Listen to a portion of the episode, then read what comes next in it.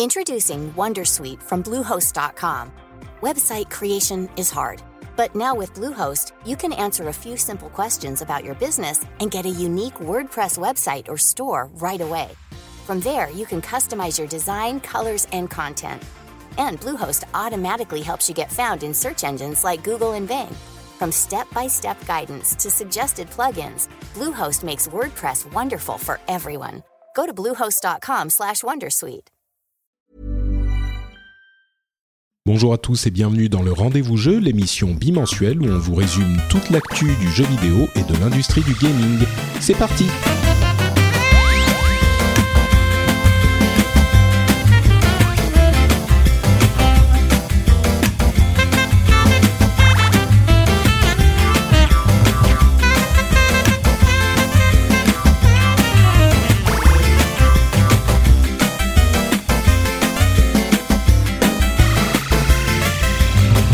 Bonjour à tous et bienvenue sur le Rendez-vous Jeu, l'émission qui vous résume toute l'actu du jeu vidéo, euh, qu'elle soit PC, console et même parfois euh, mobile. En fait, je dis toujours et même parfois mobile, mais finalement on n'a pas énormément de news mobile parce que les vrais jeux, pour les vrais, c'est plutôt sur console et sur et même sur PC plutôt, soyons honnêtes. Euh, je voulais préciser que euh, à l'épisode précédent c'était déjà le 30e, donc là c'est le 31e. J'avais fait un gros titre machin 30 épisodes incroyables et puis j'ai oublié. Donc euh, voilà, on a fait plus de 30 épisodes et pour une bonne partie d'entre eux, j'ai eu avec moi mon camarade J.K. Loret qui revient encore aujourd'hui. Comment ça va Eh oui, comme il est fidèle au rendez-vous, bah écoute, ça va très bien. Et toi?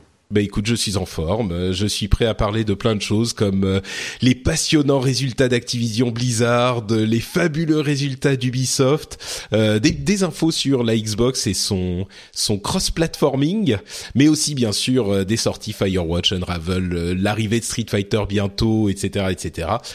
Et pour nous aider à décortiquer tout ça, on a Mathieu Hurel qui nous accompagne, que certains d'entre vous, chers auditeurs, connaîtront peut-être mieux sous le doux pseudonyme de Boule à poire. Comment ça va Mathieu? Ben ça va, merci, bonjour Patrick. euh, tu, tu viens t'ajouter à la, la collection de Pokémon Game Culture que je que je je- j'agrémente petit à petit. Donc je suis très J'essaie fier. d'élaborer euh, pe- petit à petit avec des gens. euh, Il y avait Oscar qui était déjà venu chez toi, je Il y crois. avait Oscar, il y avait Exerve, il y a eu quelques personnes, ouais. Donc euh, donc voilà, je suis content. Ça, ça- j'en rajoute un. Le donc celui-là c'est Flamèche, c'est ça? Exactement, type feu. Bon, bah merci, merci d'être avec nous, Mathieu. Euh, donc tu vas nous aider à commenter tout ça et on va commencer avec les euh, les. Ah tiens, non, avant avant ça, d'où ça vient boule à poire? Je me pose la question depuis des années. Ah, c'est la, c'est- c'est la question à 1000 francs. euh, J'ai plein de réponses. D'accord. ça dépend laquelle tu veux. Non, le, le- la, la véritable, on va dire, c'était un collègue euh, de dans un magasin de jeux vidéo où j'ai bossé pendant pas très très longtemps, mais euh, suffisamment pour bien le connaître, qui nous avait tous euh, rebaptisés par des noms de des noms de fruits. Donc euh, c'était boule à fraise, boule à banane. Ah Voilà. ok, d'accord. Ça, c'est- ça c'est le- l'explication originelle. Il y en a d'autres, peut-être pour un prochain podcast. Ouais, il y, en a d'autres qui sont un petit peu moins safe for work, j'imagine, ou des trucs comme ça. Ouais, bon, c'est pas forcément safe for work. Enfin, c'est surtout c'est surtout pas pour les enfants euh, Ouais. De l'alcool. Voilà, on va dire ça. Ah d'accord, ok, je vois ce que je veux dire, je vois ce que tu veux dire, ok. Bon, très bien. Euh, donc merci, bienvenue parmi nous dans cette euh, fantastique fête du rendez-vous jeu, et on va commencer avec des sujets vraiment euh, gamer. Tu vois, nous on parle de jeux vidéo et euh, on va parler donc de résultats financiers, euh, à savoir, bon, on va passer, ouais, c'est super sexy. Euh, on va pas, on va pas passer deux heures non plus sur les résultats. hein. On a déjà passé beaucoup de temps sur sur Nintendo, mais c'était un petit peu particulier la, la dernière fois. Euh, là, en gros, Activision Blizzard, bah, ça va très très bien. Euh, ils ont euh, encore plus de chiffre d'affaires, encore plus de profits. Pour vous donner une idée des chiffres, on est à peu près à 4,5 milliards de chiffre d'affaires en dollars, hein, euh, pour presque 1 milliard de bénéfices. Donc, euh, c'est quand même pas mal du tout. 25 millions de comptes Destiny, 40 millions de comptes Hearthstone. On était à 30 millions il y a quelques mois à peine. Donc, euh, Hearthstone continue à progresser. Euh, pas de chiffres pour World of Warcraft, euh, pour Heroes of the Storm euh, ou même pour Call of Duty, qui reste malgré tout, c'était un petit peu la surprise de la franchise qui commençait, on pensait, à s'essouffler un petit peu ces dernières années, mais Call of Duty reste premier sur les ventes, donc euh, quand même euh, toujours un gros succès. Et Euh, ils ont également annoncé qu'il y aurait euh, grosse surprise euh, un Call of Duty et un Skylanders qui arriveraient cette année. Par contre, là pour le coup, c'est effectivement une surprise sans ironie. Euh, Destiny ne sortira pas la, la, suite de Destiny ne sortira pas cette année. Donc le Destiny 2 qu'on attendait ne sortira pas cette année. Peut-être qu'il sortira même dans l'année prochaine, c'est-à-dire en 2017 en, en septembre, c'est-à-dire au moment où les Destiny sont censés sortir parce que cette année il y aura une grosse extension. Alors est-ce que ça sera une extension du calibre de Taken King, donc la grosse extension ou des petits DLC type House of Wolves, etc. Bref, peu importe, ils ont vraiment décidé de décaler la sortie du Destiny nominal, euh, peut-être d'un an, en tout cas de plusieurs mois. Euh, donc voilà, rien d'incroyable hein. du côté d'Activision Blizzard, tout va bien. Euh, des bah, commentaires euh, là-dessus? C'est vrai que on l'avait déjà un peu senti venir quand même le, coup de, du report de Destiny, étant donné que Kotaku avait avait eu des, des, des, fuites, enfin des informations comme quoi le jeu allait être euh, repoussé vu qu'ils avaient du mal à, à, faire la suite. Je crois qu'ils bossent en fait sur une sur un moteur encore amélioré pour le pour Destiny 2 et du coup ils veulent euh, ils veulent continuer à travailler en parallèle sur le l'extension, la deuxième extension du coup, euh, pour pouvoir occuper un peu les joueurs parce que c'est vrai que Destiny quand même ça fonctionne exclusivement comme ça, c'est toujours un petit peu, tu fais un peu toujours la même chose, mais euh, quand ah, il y a plus de contenu, c'est un peu, c'est un peu compliqué, quoi. C'est ça, ouais. On l'avait évoqué la dernière fois. C'est la mécanique de MMO euh, Endgame. Euh, tu refais le même contenu ad vitam, et c'est sûr que là, on en manque, quoi. Ouais. Et euh, ce qui est intéressant par rapport à Call of Duty, c'est c'est vrai que c'est là qu'on voit aussi que la puissance, au-delà de Call of Duty, c'est la puissance de la licence Black Ops, parce que euh, depuis maintenant quelques épisodes, je crois depuis même le 2, euh, ça devient c'est la plus grosse vente dans Call of Duty quoi. Dès qu'il y a un Black Ops qui sort, le le, le ça, enfin les ventes grimpent en flèche, parce que je crois que les celui d'avant, le, même celui encore d'avant, c'était pas vendu extrêmement bien. Voilà, enfin il y avait eu non, Advanced, Warfare, il y avait eu Ghost, donc qui est une catastrophe, et, et en plus a, a priori celui-là démérite pas au niveau au niveau qualité Hein. C'est plutôt un bon Call of. Euh, c'est plutôt une bonne cuvée. Donc euh, de la dire que le succès est mérité, je sais pas, mais mais en tout cas, bah. euh, non. Mais disons que la, la, la licence Black Ops est toujours aussi forte et c'est quand même c'est quand même intéressant. Je sais pas, je sais pas si c'est la licence Black Ops ou la qualité, parce que de tout ce que j'ai entendu, la, le jeu, enfin cette édition était vraiment bonne. Ouais, ouais. Donc, euh, enfin en même temps, il y a beaucoup de gens qui disaient que Advance Warfare l'année dernière, enfin l'année d'avant était était bien aussi. Oui, voilà. Et pourtant. Mm. Euh, mm. Et puis c'est vrai que ça, pour, pour Blizzard, c'est aussi intéressant parce que ils ont tellement, je trouve qu'ils ont tellement réussi à, à rebondir dans le sens où c'est vrai que les, les ventes de WoW bah, euh, diminuent, hein, normal, fatalement, et euh, je trouve qu'ils ont réussi à contre, enfin, ils arrivent à contrebalancer ça grâce à, bah, au succès d'Hearthstone qui est complètement dingue a priori le succès des Rose of the Storm qui, qui débute bien. Euh, c'est, enfin après c'est un tournant intéressant. Je sais pas si c'est un tournant que moi j'apprécie particulièrement parce que c'est pas forcément des jeux qui me parlent vraiment, mais euh, financièrement ils ont ils ont ils s'en sortent très très bien quoi.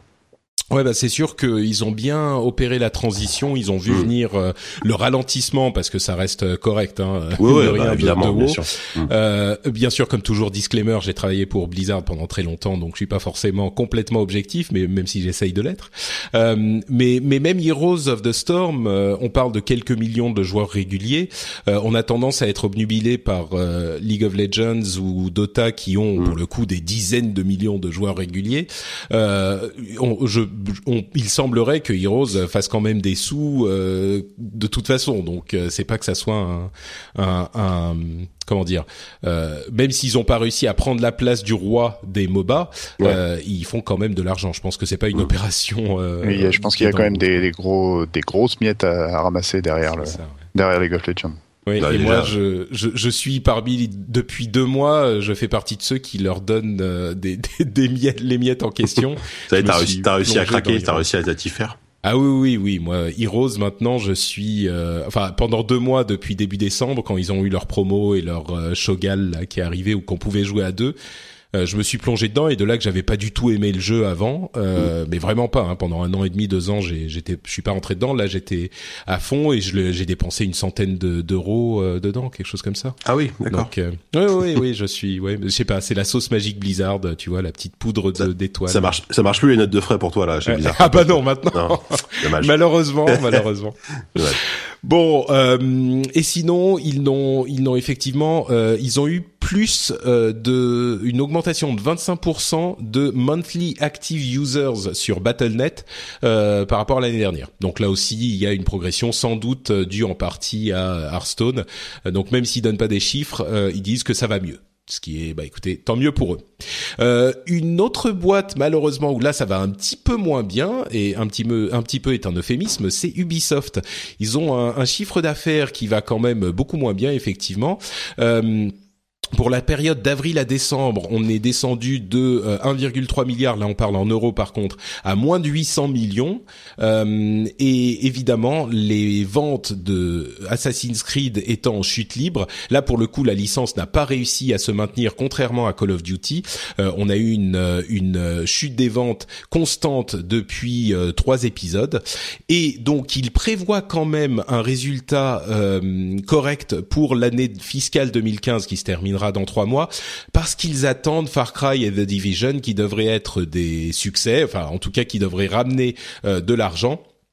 Par contre, euh, il y a une décision qui a été relativement mal accueillie par la bourse, euh, ce qui les place dans une position euh, dangereuse et on va en reparler dans un instant. Mais donc, ils ont décidé de ne pas sortir d'Assassin's Creed cette année, en 2016, pour laisser le temps à la série de respirer, pour revoir peut-être un petit peu les fondamentaux du jeu, ce qui est peut-être pas une mauvaise chose. Hein. Je pense que tous les gamers seront d'accord. Euh, et ils ont par contre Watch, Watch, Dogs 2 qui devrait sortir avant avril 2017. Donc ce que ça veut dire, c'est dans la prochaine année fiscale. Donc ils ont quand même un gros titre parce qu'il faut se rappeler que Watch Dogs, malgré sa réception un petit peu tiède, euh, sans doute, euh, enfin en partie due au graphisme qui avait été qui était très loin des trailers, euh, Watch Dogs s'était très très bien vendu malgré tout pour Ubisoft. Donc cette annonce d'Assassin's Creed a beaucoup refroidi les euh, la bourse et ils ont perdu une bonne partie de leur euh, capitalisation boursière, ce qui ne serait pas en outre euh, ou, enfin plus dramatique que ça, puisqu'ils ont a priori un plan de route sain et que les aléas de la bourse, bon bah ça chute maintenant. la bourse n'attend que des résultats à court terme, c'est les perspectives de croissance qui les intéressent. Donc le fait que Ubisoft, l'action Ubisoft chute, n'est pas si surprenante que ça on annonce qu'il n'y aura pas euh, dans l'année qui vient de le gros titre que tout le monde attend. Mais le problème, c'est qu'il y a Bolloré, enfin le problème, euh, la conséquence, c'est qu'il y a Bolloré et Vivendi en embuscade, euh, qui, on le sait, s'intéressent à Ubisoft depuis un moment avec Gameloft. Et là, avec la chute de l'action, ça veut dire que pour s'offrir une majorité des parts d'Ubisoft, ils auraient besoin de beaucoup moins d'argent, ça serait beaucoup plus réalisable. Bref, euh, petit méli-mélo euh, financier et, et financeau euh, prévisionnel de jeu. Vous en pensez quoi, vous? Jika en premier, d'accord. Je, je voulais laisser la, la oh, parole à Mathieu. euh, écoute, euh, c'est c'est pas évident pour eux. C'est vrai que c'est une décision hyper difficile de pas de pas d'annoncer pas de pas pas d'Assassin's Creed cette année, euh, qui est très difficile financièrement. On, on, la, réaction de la bourse entre guillemets est compréhensible. Euh, après, pour les joueurs, c'est une très bonne idée. Ça fait au moins deux épisodes qu'on que, que, tout le monde dit. Faut vraiment qu'ils qu'ils qu'ils qu revoient complètement leur modèle de fond en comble et qui enfin ils nous fassent un vrai euh, comment dire un vrai Assassin's Creed euh, next gen tout simplement enfin new gen parce que parce que mine de rien on, est sur les mêmes bases depuis euh, depuis le, le, premier je sais pas quand est-ce qu'il date mais peut-être 2009 un truc comme ça donc euh, donc c'est c'est quand même hyper intéressant. Après, euh, il prévoit, enfin bon, euh, je, moi, moi je sais pas, c'est c'est évidemment impossible à dire, mais euh, le succès de le succès de Far Cry Primal et surtout de The Division n'est pas acquis. Hein. Enfin The Division, euh, pour le moment, les oui c'est surtout The Division. ouais, c'est ça.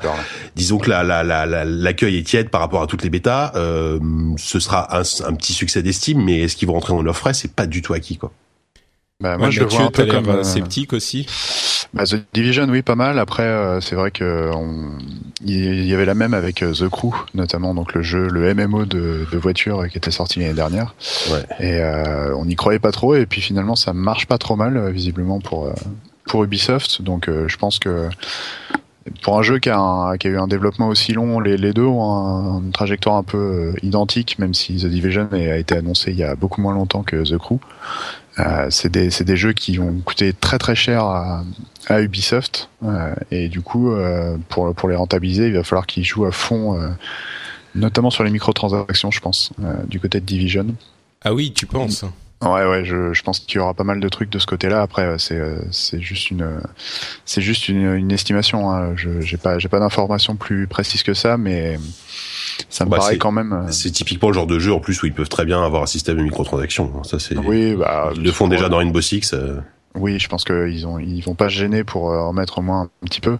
Euh, après, pour la question d'Assassin's Creed, euh, c'est vrai que ça faisait déjà un petit moment que on sentait qu'il y avait un peu de fatigue dans, dans les épisodes. moi, ce qui m'avait ce qui m'avait marqué à l'époque, c'était le, le Assassin's Creed 4 du coup, qui s'appelait Black Flag. Euh, c'est qui était le qui était le seul d'ailleurs à avoir un sous-titre en plus de son chiffre. On sentait bien qu'ils avaient voulu euh, le, le, faire rentrer un peu au chausse-pied dans la dans la saga, alors qu'au départ euh, c'était c'était un jeu qui n'était pas imaginé, si je me souviens bien, comme un Assassin's Creed en fait. Ils étaient partis sur des bases complètement différentes. Ils voulaient faire un jeu de pirate parce que le, le mini-jeu des bateaux fonctionnait bien dans le 3. Et du coup, euh, et du coup, ça avait quand même donné un peu d'air frais, je trouve, à la série. C'est vrai que c'est le truc dont tout le monde que tout le monde avait apprécié, c'était la partie euh, combat euh, naval. Navo, non Navo, même. non, je crois que c'est naval, non, Navix Non, je sais plus. Navux, ouais. Mais c'était. Euh, non, parce que c'est les chantiers navals, donc c'est combat naval. Oui, oui, ah tout à fait, effectivement. Mais c'était vrai que c'est vrai que là, euh, il y avait il y avait pas mal de rumeurs sur le, le prochain Assassin. Pareil, bah, Kotaku qui avait euh, qui avait leaké euh, pas mal de trucs, notamment le, le, fait que ça se passera peut-être en Égypte. il y a tout un tout un truc de ce côté-là. mais c'est c'est c'est quand même une série qui qui commence à avoir besoin de, de de se refaire euh, sans forcément que ça soit euh, juste une histoire de une histoire de changement de nom parce que là maintenant ils ont épuisé la carte de on enlève les chiffres euh, et puis on va mettre on va mettre des sous-titres ou des des adjectifs des trucs comme ça derrière un peu un peu éparpillé pour faire oublier depuis combien de temps ça dure en fait. C'est toujours le problème des, des, grosses grosses séries autant d'ailleurs c'était c'était 2007 hein, même pas 2009 ah, ouais, ça, ça, fait 10 ça fait 10 ans quasiment quoi mais en fait, là, enfin, moi, je pense que ça, ça sent même qu'il y a quasiment le reboot. Hein. Je vois bien un, un, Assassin's Creed juste qui va s'appeler Assassin's Creed sortir euh, en 2017 euh, en, en, façon façon Tomb Raider, tu vois. Genre, on mm. va pour, pour pour dire, on vraiment, on, remet les pendules à zéro et euh, et on sort un vrai truc nouvelle génération. Ouais. Et ouais, faut faut voir. Ça oui, ils bossent, ils ont une nouvelle version du moteur, c'est la même. Hein. C'est comme pour toutes les grosses séries, euh, ils sont en train de bosser sur une version. Euh, ils avaient le dernier gros revamp, c'était sur Unity, il me semble. Et, ouais, euh, bah oui, avec la sortie, la première version next gen, ouais, qui était très beau d'ailleurs ah graphiquement. il était, c'était l'une de mes claques, de mes premières claques next gen, Unity. Hein, il était incroyable. Il y avait bah, vraiment des trucs très très bien. S'il y a bien une chose qu'on peut qu'on pourra pas reprocher à Assassin's Creed, c'est que à chaque fois c'est des c'est des vitrines technologiques. Hein. Euh, visuellement, ça a toujours été sublime. Donc là-dessus, euh, là-dessus, je là-dessus, moi, je m'inquiète pas pour la suite. Hein. Bah, à vrai dire, euh, d'une manière générale, c'est vrai que, comme vous le dites très bien, il souffre d'un certain essoufflement ce, ce jeu, enfin cette série, mais il reste quand même bon, quoi. Je veux dire, il y a énormément de gens qui l'apprécient. ça reste un, un bon jeu, quoi qu'il arrive. Il a été très bon à une époque parce qu'il était euh, intéressant au niveau open world, euh, ce qu'il amenait dans cet euh, espace de jeu. il reste bon aujourd'hui il s'essouffle, c'est sûr, mais je pense que la, plupart des critiques euh, disaient pas bon bah faut arrêter et tout revoir de fond en comble. La plupart des critiques disaient il faut reprendre la chose sur des bases saines pour pouvoir modifier ce qui a besoin d'être modifié, mais pas enfin je veux dire la, la, base est quand même bonne la base du jeu est, est excellente quoi donc euh. bah, ce qu'il faut ce qu'il faut pas oublier c'est que Assassin's Creed c'était un petit peu aussi euh, une euh, comment dire une reprise en main de Prince of Persia qui mm. elle était complètement hors jus on va dire depuis depuis au moins un ou deux épisodes et que bah, quand quand Patrice Desilets a, a lancé le chantier de de, de, du premier Assassin's Creed, au départ, c'était un Prince of Persia. Hein. Après, ça, ça s'est transformé ils ont ils ont voulu rajouter plein de trucs, donc c'est devenu une licence à part. Mais euh, je pense que là, ils ont ils ont moyen de faire un nouveau truc. Euh, euh, en se, sans se débarrasser d'Assassin's Creed parce que c'est quand même c'est quand même très très porteur mais euh, enfin quand on quand on parle aux gens à la limite Ubisoft ils connaissent pas mais Assassin's Creed ils voient tout de suite de quoi on parle quoi c'est comme c'est pas c'est pas au niveau de Mario et Nintendo mais ça reste quand même ça reste quand même une grosse marque C'est sûr qu'ils ont réussi à construire un truc assez fou avec Assassin's Creed. Ils sont enfermés dans ces dans ces sorties euh, annuelles euh, comme d'autres. Mais euh, alors il y, y, a deux questions du coup que je voudrais poser. D'une part, est-ce que il n'aurait pas pu continuer à développer un Assassin's Creed annuel et en parallèle avoir une autre équipe qui développerait un, un, gros Assassin's Creed revu de pas de fond en comble, mais enfin repensé? Mmh. Et, et d'autre part, euh, cette histoire de bourse, j'ai vu beaucoup de gens dire ah voilà la bourse ils comprennent rien, euh, c'est que des abrutis. Euh, de toute façon il y a le film Assassin's Creed qui arrive, donc on aura des trucs. Euh. Enfin moi j'ai trouvé ça un petit peu un petit peu simple comme euh, vision. Oui, évidemment la bourse ils sont pas là pour promouvoir la la, la culture et l'art, la création. Mais voilà, c'est pas donc c'est c'est normal que la bourse réagisse comme ça. Ça, ça n'est pas un jugement sur la la qualité euh, artistique et créatrice de la société. C'est juste un un jugement sur ses capacités financières sur les six mois un an à venir. C'est tout. Mmh. Et puis bon, le enfin le, le film c'est quand même différent. C'est du cinéma. Je suis même pas sûr que le enfin je pense pas que le film fasse autant autant d'argent que les jeux quoi. Euh, ça va rester. Je sais pas si le film va marcher, j'en sais rien, mais mais je vois mal le film euh, remplacer entre guillemets la, la sortie du, du Assassin's Creed annuel. C'est quand même pas la même chose. Hein. Bah surtout surtout en termes de revenus hein, quand t'as une, une place de Cinoche à 10 10 15 euros et, et un jeu à 50 60 euh, mm. tu sens tu sens la différence dans les résultats. Ça coûte pas non plus la même chose à faire mais euh, je pense que le film a pas a pas dû euh, coûter 3 3 centimes non plus vu le vu le casting ouais, non c'est sûr. depuis le temps depuis le temps qu'ils sont dessus. Mais ce qu'il faut prendre en compte aussi par rapport à, à, Ubisoft pour rebondir par rapport à la suite en fait c'est qu'ils ont aussi annoncé pendant les résultats financiers qu'ils avaient une nouvelle IP donc une nouvelle propriété propriété intellectuelle euh, qui allait être annoncée sur l'année fiscale, la prochaine année fiscale. Et euh, ça, c'est quelque chose qui, euh, qui va être assez important, je pense, parce que, étant donné qu'on est dans l'année où il y a sûrement la, la, NX, ou du moins une partie de la NX qui, qui va arriver, je vois bien Ubisoft aller du, de ce côté-là, étant donné qu'ils ont souvent été au lancement des consoles. Euh, ils ont toujours voulu avoir un, un nouveau projet. Euh, bah pour, pour la Wii U, c'était Zombie U notamment euh, qui était qui était sur le feu, mais ils ont ils ont toujours eu un projet next-gen au lancement pour pouvoir profiter au maximum de l'effet d'aspiration, on va dire, de, mmh. d'un lancement d'une console. Et comme Noël là s'annonce plutôt calme, on va dire, au niveau nouvelle machine et ce côté-là, moi, je les vois bien aller vraiment du côté de chez Nintendo. Hmm. Ouais, c'est pas, c'est pas, c'est, c'est pas une, euh, une, ça serait pas une mauvaise idée pour eux. C'est sûr que, euh, bon, en même temps, au lancement, les machines, forcément, il y en a pas énormément, mais ça peut leur permettre de s'établir, quoi. Ouais. Après, leur problème, c'est qu'ils ils, sont toujours au rendez-vous, en tout cas sur le lancement d'une machine Nintendo, mais ils, ils se barrent vite, ils se barrent assez vite quand même. Hein. Oui. Ah bah ah sur la Wii U, euh, oui. tu vois, tout le Wii U, sur la génération d'avant, t'avais euh, le, le, jeu, le, le, jeu de sabre, là, j'ai oublié le nom. Euh, Red Steel. Red Steel, voilà. Ils en ont fait un deuxième, mais bon, qui, qui a joué, enfin. Ouais. Voilà. Quoi. Bon, bah, c'est le, c'est les lapins et les lapins et oui, ouais, c'est vrai. Il y a, les lapins cartonnés, ouais, c'est vrai, c'est vrai. C'est vrai, ouais. Oui, c'est vrai que les lapins d'ailleurs, ça, ça a pas, ça, ça a disparu depuis un moment quand même. On les voit plus trop, mais. Bah, on les voit à la télévision. C'est ça. Sur les parcs d'attractions. Ah, et puis, euh, les, les, lapins crétins, c'était un pur produit du motion gaming. Donc le motion gaming aujourd'hui a, a, quasiment disparu. Euh, voilà quoi.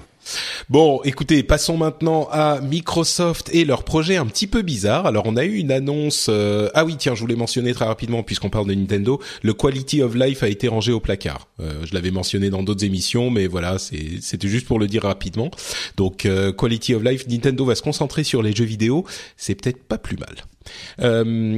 Xbox et Microsoft, donc on a eu l'annonce assez surprenante il y a quelques jours de ça du fait que euh, euh Quantum Break serait disponible sur PC également et euh, pire que ça disponible au moment de la sortie Xbox. Alors Quantum Break c'est un jeu de Remedy qui a de Remedy Software qui était censé être un, une exclusivité Xbox et on, donc euh, c'est pour ça que ça a été quand même très surprenant qu'il arrive aussi sur PC. Mais non seulement ça, euh, il y aura une euh, version PC euh, qui sera offerte à tout acheteur de la version Xbox One.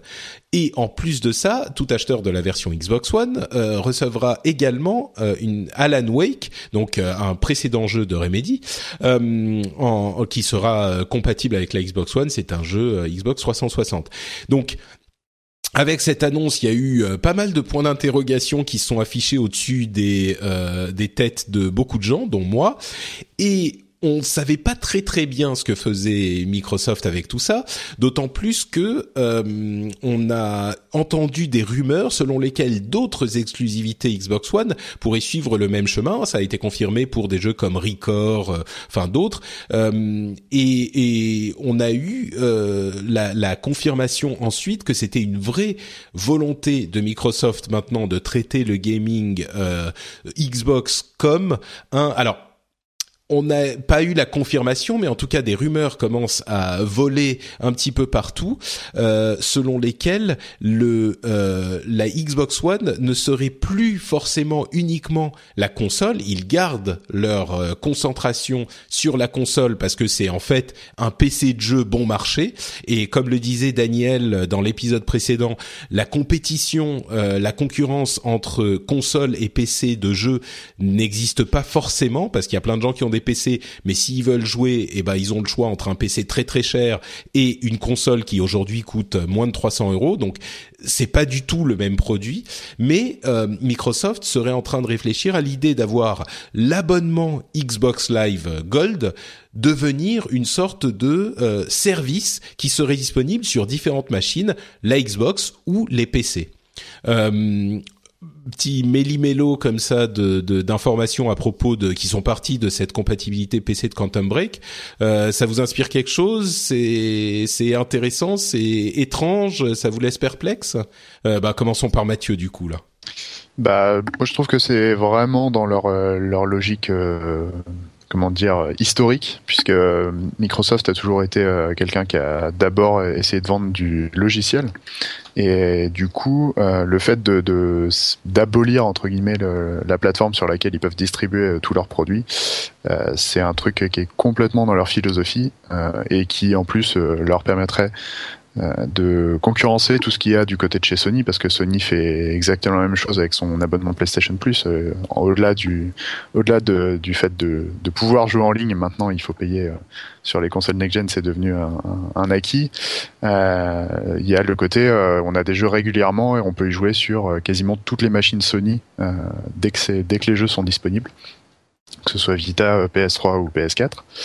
Et je pense que eux, ils veulent vraiment aller euh, à fond là-dessus. C'est pas pour rien qu'ils ont qu'ils ont revu, euh, en tout cas que leur architecture Xbox One a été retapée pour que ça colle avec Windows 10. Euh, là, il y a vraiment beaucoup beaucoup de jeux à mon avis qui vont aller de ce côté-là. Et ce qu'il faut mentionner, c'est que visiblement ils vont ils vont se passer d'une sortie sur Steam pour euh, pour Quantum Break. Euh, c'est-à-dire que ça sera sur le store euh, le store Microsoft et puis et puis basta comme comme avait pu le faire comme avait pu le faire Electronic Arts avec avec certains de ces jeux qui étaient disponibles que sur Origin pour pour la version PC. Moi je trouve ça logique euh, dans leur euh, dans leur euh, philosophie de, de par rapport aux jeux vidéo. eux, c'est vraiment le, jeu vidéo comme un service, comme pourrait comme pourrait l'être. Euh, tous leurs logiciels ouais, Office, il y a Office 365 ouais tout ça ouais c'est vraiment des trucs où ils veulent ils veulent toucher un maximum de enfin ils, ils offrent un maximum de services avec un sur un maximum de plateformes à la fois moi ça me semble tout à fait raccord avec ce qu'ils ont toujours mmh. voulu faire après, c'est, enfin, je trouve par contre en termes d'image pour le Xbox One, c'est quand même pas très bon parce que ça envoie un message en disant bon, euh, finalement les exclus Xbox One, euh, vous les aurez aussi sur PC. Euh, moi, à titre personnel, tu vois, quand enfin, Quantum Break, ça fait partie des quelques jeux, des quelques exclus Xbox One que que je me serais sans doute prise, voilà, assez vite à la sortie. Là, le, le, jeu sort sur PC, pareil pour Record, pareil pour Sea of Thieves, a priori le jeu de le prochain jeu de Rare. Fable Legends, enfin, il y en a. Voilà, Fable Legends, je crois qu'on, il avait déjà été annoncé sur PC, il me semble, mais mais voilà, aujourd'hui qu'est-ce qui reste à la One euh, en exclut à part Forza et Halo euh, et peut-être Gears et encore on est on n'est pas à l'abri de la, sortie d'un Gears 4 sur PC. je crois hein, que, je crois que Gears 4 arrivera sur PC aussi. Ah ouais, clairement. Donc euh, donc oui, c'est c'est logique. Je suis tout à fait d'accord avec Mathieu, mais euh, derrière, euh, est-ce qu'ils sont pas complètement en train de lâcher la Xbox One en disant bon ça, ça va rester, ça reste un élément de l'écosystème Windows, mais mais ils, ils, vont ils vont plus du tout la enfin la mettre en avant quoi. Bah moi je suis pas. Disons que c'était un petit peu ma mon analyse euh, comme ça à froid. Je me disais ah mais parce qu'en plus j'avais été douché par euh, Tomb Raider qui sortait finalement deux mois euh, après la sortie Xbox sur PC. Je me suis dit mais on m'abandonne, on, me trahit. Microsoft tout coquet fini quoi. C'était vraiment le poignard dans le dos. Et et en fait en y réfléchissant je me dis que d'une part c'était c'était enfin c'est une stratégie qui a peut-être été poussée par les résultats un petit peu décevants de la Xbox One, mais en même temps, quand tu vois la situation dans laquelle ils sont, euh, cette stratégie n'offre que des avantages et même aux utilisateurs de, de Xbox finalement, ça ne retire pas énormément parce que comme le disait, bah, je le précisais, mais Daniel l'avait dit, euh, une Xbox c'est un, PC de jeu à 250 euros, on va dire, ou 300 euros. Allez, disons 300 euros. Euh, et, et, donc c'est presque pas le même segment que le PC. Euh, nous, on est un petit peu particulier. nous, on a des, on fait partie des 5% euh, de gamers qui ont un PC de furieux et plusieurs consoles, et donc on se dit euh, ah bah merde, quelle console je vais si pourquoi est-ce que j'ai acheté cette console? J'ai déjà 12 plateformes sur lesquelles je peux jouer à d'autres trucs. Oui, mais la plupart des gens, ils ont pas de PC de jeu, donc. Euh, Alors moi, je précise que j'ai un PC moins puissant qu'une Xbox One. Hein. Ah bah voilà. donc euh, il y en a même parmi les journalistes. Euh, mais mais du coup, euh, ça ajoute au à, à la plateforme s'ils se mettent à développer euh, très facilement et à pousser les gens à développer pour Xbox et PC ça veut dire que leur euh, parc installé finalement augmente de, euh, je sais pas moi, 20 millions de Xbox One à euh, 20 millions de Xbox One plus je sais pas combien de PC gamers il y a qui sont installés mais euh, plusieurs dizaines de millions. Donc il, rattrape voire il dépasse tout de suite euh, Sony. Donc pour les développeurs c'est tout de suite beaucoup plus intéressant. Et euh, ça ça offre au, enfin une, une, base installée qui est beaucoup plus importante. Et si effectivement on se met à avoir des jeux, euh, là c'est une vision sur le moyen terme, hein, c'est pas dans les dans les mois à venir, mais sur un an, deux ans, euh, on a la, la, possibilité avec un abonnement Xbox Live Gold d'avoir euh, des jeux sur euh, PC gaming et sur euh, Xbox et peut-être sur d'autres choses, disons des, des, des, téléphones Windows ou je sais pas quoi, ça, ça, ça, crée un écosystème qui bénéficie à Microsoft de toute façon. Finalement, ils s'en foutent que tu achètes ton jeu sur Xbox ou sur PC à partir du moment où tu vas l'acheter. Et, c'est Vas-y, vas-y, vas-y, je t'en prie, je t'en prie. Non, Mathieu, allez, Mathieu. Allez, allez, vas-y. Bah, c'est en fait euh, la différence euh, avec euh, Sony, par exemple, c'est que Sony a, a jamais euh, caché quand, quand ils avaient des exclus que c'était des exclus console et qu'il y aurait une version PC. L'exemple en date, on va sûrement en parler tout à, l'heure, c'est Street Fighter V. Le, la, la, grosse différence, c'est que Microsoft a la possibilité de bloquer, enfin déjà gagne de l'argent sur les sorties PC s'ils passent par le Microsoft Store, ce que n'a pas Sony en fait. Eux, ils ont tout le, toute la partie PC sont dépendants du développeur qui va le mettre euh, la plupart du temps sur Steam ou euh, sur d'autres plateformes. Euh, là, Microsoft peut se permettre de bloquer l'accès à ces jeux pour en faire des exclusivités. Euh, quand c'est des exclusivités Microsoft, ils ont aucun intérêt à, à, le mettre sur Steam ou du moins dans un premier temps, parce que ça faudra voir aussi euh, dans quelle mesure les gens vont vont passer par le Microsoft Store, parce que le Steam est tellement ancré dans les habitudes des joueurs que quand on quand on leur dit que ça sortira pas sur leur sur leur chez leur distributeur favori, c'est ça fait des tollés. Bah, surtout que le Microsoft Store, enfin le Windows Store est un poil, enfin clunky on dit en anglais un petit poil merdique. Ouais, voilà, un poil merdique. c'est le, le Uplay de, de Microsoft. Ouais, ouais. Mais euh, et puis en plus, enfin, c'est aussi une façon effectivement pour Microsoft d'encourager, voire de forcer les gens à passer à Windows 10, hein, euh, parce que donc le, a priori, parce que j'ai compris, le jeu sera exclu Windows 10. Euh, Windows 10 et là, ils, ils, ont quand même des méthodes, euh, voilà, de, de, pour encourager les gens depuis quelques temps à passer à Windows 10. Alors ça reste gratuit évidemment, et moi je suis très content de Windows 10, hein, mais avec en plus un truc comme ça, euh, le, enfin la personne qui joue sur PC, qui n'a pas de console et qui qui reste, qui veut pas pour le moment passer à Windows 10, bah il aura pas trop le choix s'il veut jouer à tous ces jeux-là, euh, clairement quoi. C'est en tout cas, euh, c'est vrai que ça va être euh, intéressant de voir comment ils se démerdent avec euh, avec Windows. Euh, enfin, leur leur relation avec Steam qu'ils ont beaucoup soigné ces derniers temps.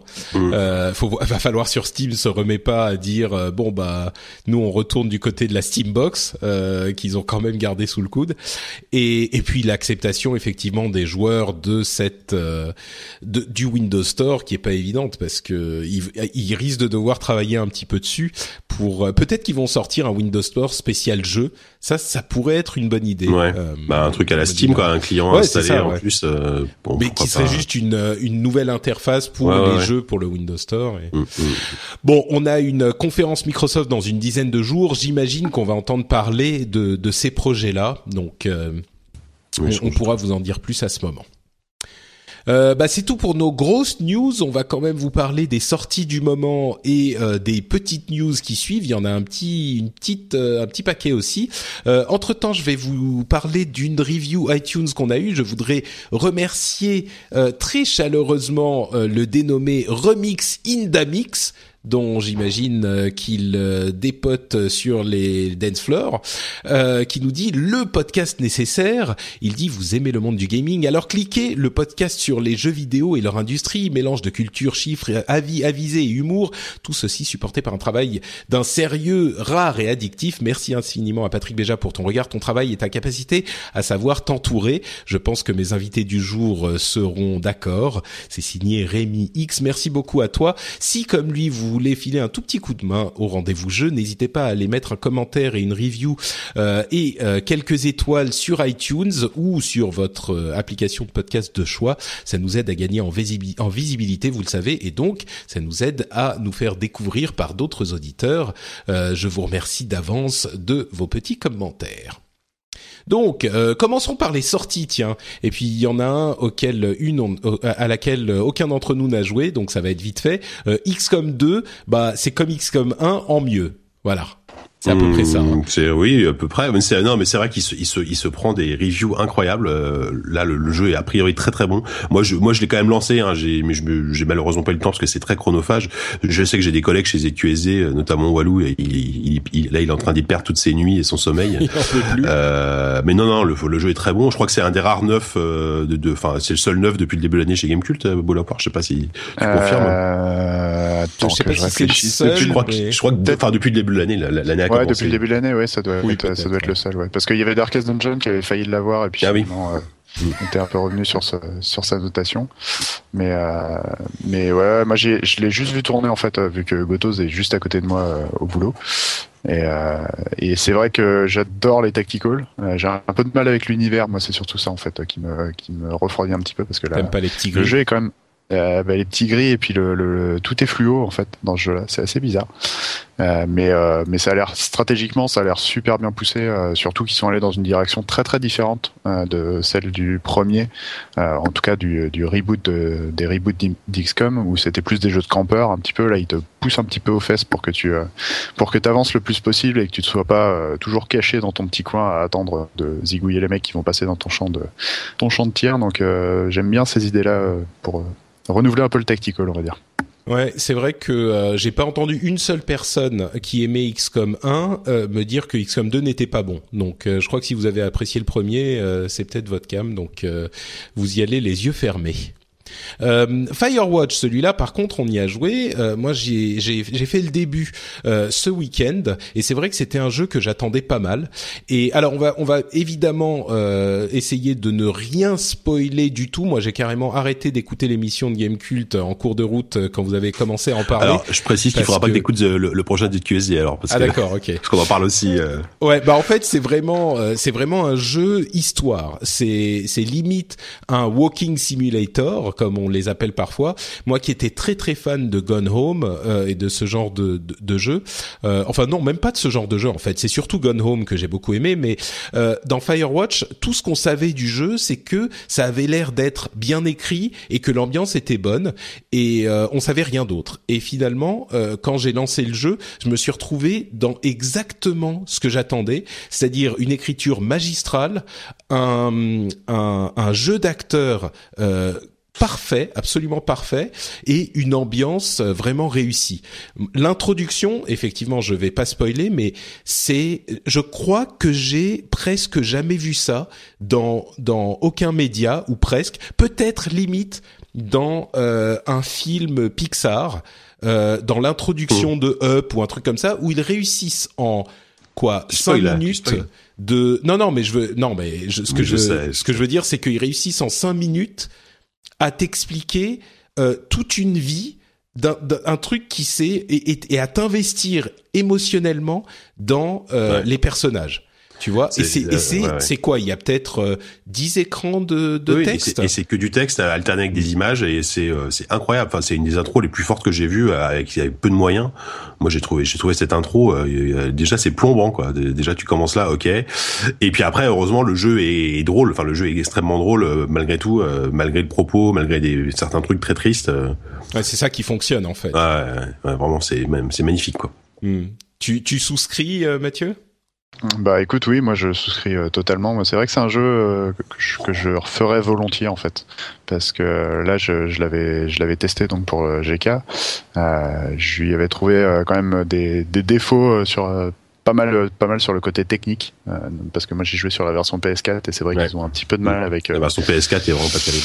Avec euh, Unity, mais mais c'est quand même un jeu qui te qui te hante un petit peu. Il y a plein de il y a plein de questions que tu te poses quand t'as quand t'as fini le jeu. Il y en a certaines où il y a Enfin, j'ai pas l'impression qu'il y ait des réponses. Euh, je crois que les développeurs font un, font une espèce de session de questions-réponses cette semaine ou la semaine prochaine euh, sur sur sur Twitter ou sur euh, Reddit pour expliquer un petit peu. Mais c'est aussi ce truc-là qui m'intéressait dans, dans Firewatch, c'est le côté un peu mystère total. Je, savais à peu près à quoi m'attendre sur le la façon dont ça se jouait, mais j'avais aucune idée de l'histoire en fait. Je, connaissais juste le pitch, euh, un mec dans un parc du Wyoming euh, qui est là pour euh, oublier un peu ses soucis, et puis le reste, le reste, ça a vraiment été une, une grosse claque. Bah, comme, comme vous disiez, l'écriture est vraiment excellente. Euh, c'est, euh, c'est un des, un des euh, rares jeux aujourd'hui qui te prend vraiment pas pour un con et qui, qui sait que t'es un adulte, quoi, la plupart du temps.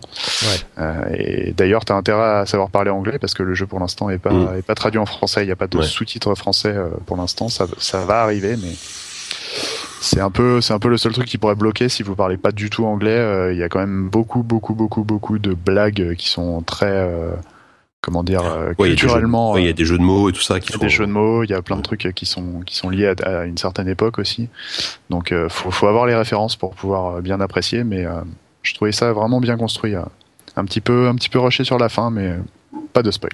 D'accord. Ouais, bah effectivement, mhm. moi je suis moi je suis encore que qu'au début, mais euh, c'est vraiment un jeu où tu sais que euh, il va tenir sur son écriture et parce que enfin sur le début en tout cas, il y a quasiment pas de gameplay. Tu tu marches et puis euh, bon, il y a deux petits trucs ici et là, mais c'est très très limité. Mais euh, c'est un jeu qui se qui se fait ou qui se défait sur son écriture et là l'écriture est, est admirable donc ça fonctionne quoi. c'est c'est pas forcément un jeu pour tout le monde. Si vous aimez pas les trucs où on vous raconte une histoire et où vous rigolez de temps en temps. Euh, bon, allez peut-être pas chercher du côté de Firewatch, mais euh, si ce mm. genre de choses vous intéresse, je pense que c'est c'est un vrai succès. Quoi. c'est c'est une des plus belles relations que j'ai vues dans le jeu vidéo, euh, une relation enfin épistolaire, non c'est pas épistolaire, mais je sais pas comment on dit. ouais, une relation par, par Tokiwoki, mais c'est ça, ça, marche extrêmement bien et du coup c'est un, c'est un des un des plus beaux trucs que j'ai vu dans le jeu vidéo depuis très longtemps quoi. Hmm. Bon, donc euh, on approuve Firewatch. Euh, c'est vrai que c'est un, le genre. En fait, c'est marrant parce que moi j'ai tendance à aimer les gros jeux, les les, les jeux vraiment distraction triple A ou euh, enfin même pas même pas forcément. J'aime plein de trucs différents, mais ça c'est vraiment des des trucs des types. Millions of people have lost weight with personalized plans from Noom, like Evan, who can't stand salads and still lost 50 pounds. Salads generally for most people are the easy button, right? For me, that wasn't an option. I never really was a salad guy. That's just not who I am. But Noom worked for me. Get your personalized plan today at Noom.com. Real Noom user compensated to provide their story. In four weeks, the typical Noom user can expect to lose one to two pounds per week. Individual results may vary. Introducing Wondersuite from Bluehost.com. Website creation is hard, but now with Bluehost, you can answer a few simple questions about your business and get a unique WordPress website or store right away. From there, you can customize your design, colors, and content. And Bluehost automatically helps you get found in search engines like Google and Bing. From step-by-step guidance to suggested plugins, Bluehost makes WordPress wonderful for everyone. Go to bluehost.com/wondersuite. De jeu où euh, je me dis c'est des plaisirs particuliers. Je sais pas très bien comment décrire. C'est pas, euh, c'est comme des, des films indés euh, américains où tu dis il y a une euh, une c'est à la fois agréable à regarder c'est pas que tu t'infliges euh, une une euh, une tristesse pour le principe c'est quand même agréable mais c'est c'est en même temps c'est unique ça ça n'existe pas ailleurs parce que souvent quand on voit des trucs indés euh, dans le cinéma dans dans d'autres pays c'est effectivement souvent un petit peu euh, le, le, la tristesse pour la tristesse. Là, c'est l'émotion plus que la tristesse et euh, ça te fait passer quelque chose. Donc, euh... ouais. Bah, je, je, pense que c'est aussi des jeux tout simplement qui collent à notre euh, aujourd'hui à notre mode de vie, à notre génération, à nos âges. Euh, c'est des jeux auxquels déjà qui, qui sont pas extrêmement longs. Donc, quand t'as plus beaucoup de temps de jouer, bah t'es bien content de pouvoir le faire en 4 heures et, et, et qui nous parlent en tant qu'adultes effectivement par le par, par le propos, qui, qui vont au-delà ouais, du simple boum pampan. Et moi, je sais qu'aujourd'hui, c'est c'est quasiment le genre de jeu que j'aime. Enfin, pas que j'aime le plus, mais mais il euh, y en a plein qui sortent et j'adore les faire parce que je sais que ça va ça pas être trop long, j'aurai le temps de les finir et, euh, et souvent c'est c'est bien écrit, c'est intéressant quoi. Mm. Bon, donc Firewatch approuvé. Euh, quid de Unravel, le petite, la petite sortie de Electronic Arts dans le domaine de l'indé justement? L'indé, euh, on, on, avait presque euh, tendance à se demander, ouais c'est ça, si c'était pas l'indé un peu forcé quoi. C'est c'est l'indé façon Ubisoft quoi, pareil. ouais c'est un peu ça. Mais ce qui ce qui ne veut pas dire que c'est pas de l'indé. Ah oui. Mais, euh, mais c'est de l'indé un petit peu. Ouais alors justement, qui d'entre vous veut en parler? Moi je l'ai pas je l'ai pas touché. Je suis resté un peu bah, loin. Moi, juste, euh, ça va être assez rapide. Je j'ai pas le joué très longtemps. Hein. J'ai fait j'ai fait un monde et j'ai commencé le deuxième. Euh, c'est c'est vraiment c'est très très beau. Enfin, la la la, la performance technique et artistique, euh, elle est elle est impressionnante. Le, le, jeu est ultra mignon. on a juste envie de continuer à jouer juste pour découvrir les les, les paysages, les, les petites animations du personnage qui sont qui sont adorables. Après, euh, pour le moment, j'ai l'impression qu'on malheureusement qu'on en fait assez vite le tour en termes de mécanique de jeu. Faudra faudra voir si ça avance, mais j'ai pas l'impression que ce soit le cas. Euh, donc voilà, je, je, pense que je vais clairement j'ai envie j'ai envie de continuer, ne serait-ce que pour pour pour le bah pour la pour la performance visuelle et graphique. Euh, voilà. Après, ce sera bah en fait tu, tu résumes bien dans le texte, t'as marqué dans Is cute but, not great sur le conducteur. Ça va être ça, je pense. Ça va être c'est un jeu magnifique, très très beau, mais qui est pas forcément inoubliable euh, par à cause de mécanique de jeu finalement très classique. Quoi. Hmm. Tu confirmes, Mathieu? Bah écoute, moi j'en suis à peu près au même point que JK là-dessus. J'ai fait le premier niveau et j'ai commencé à attaquer le deuxième hier soir. Mais euh, le, pour l'instant, ce que j'ai vu m'a plu.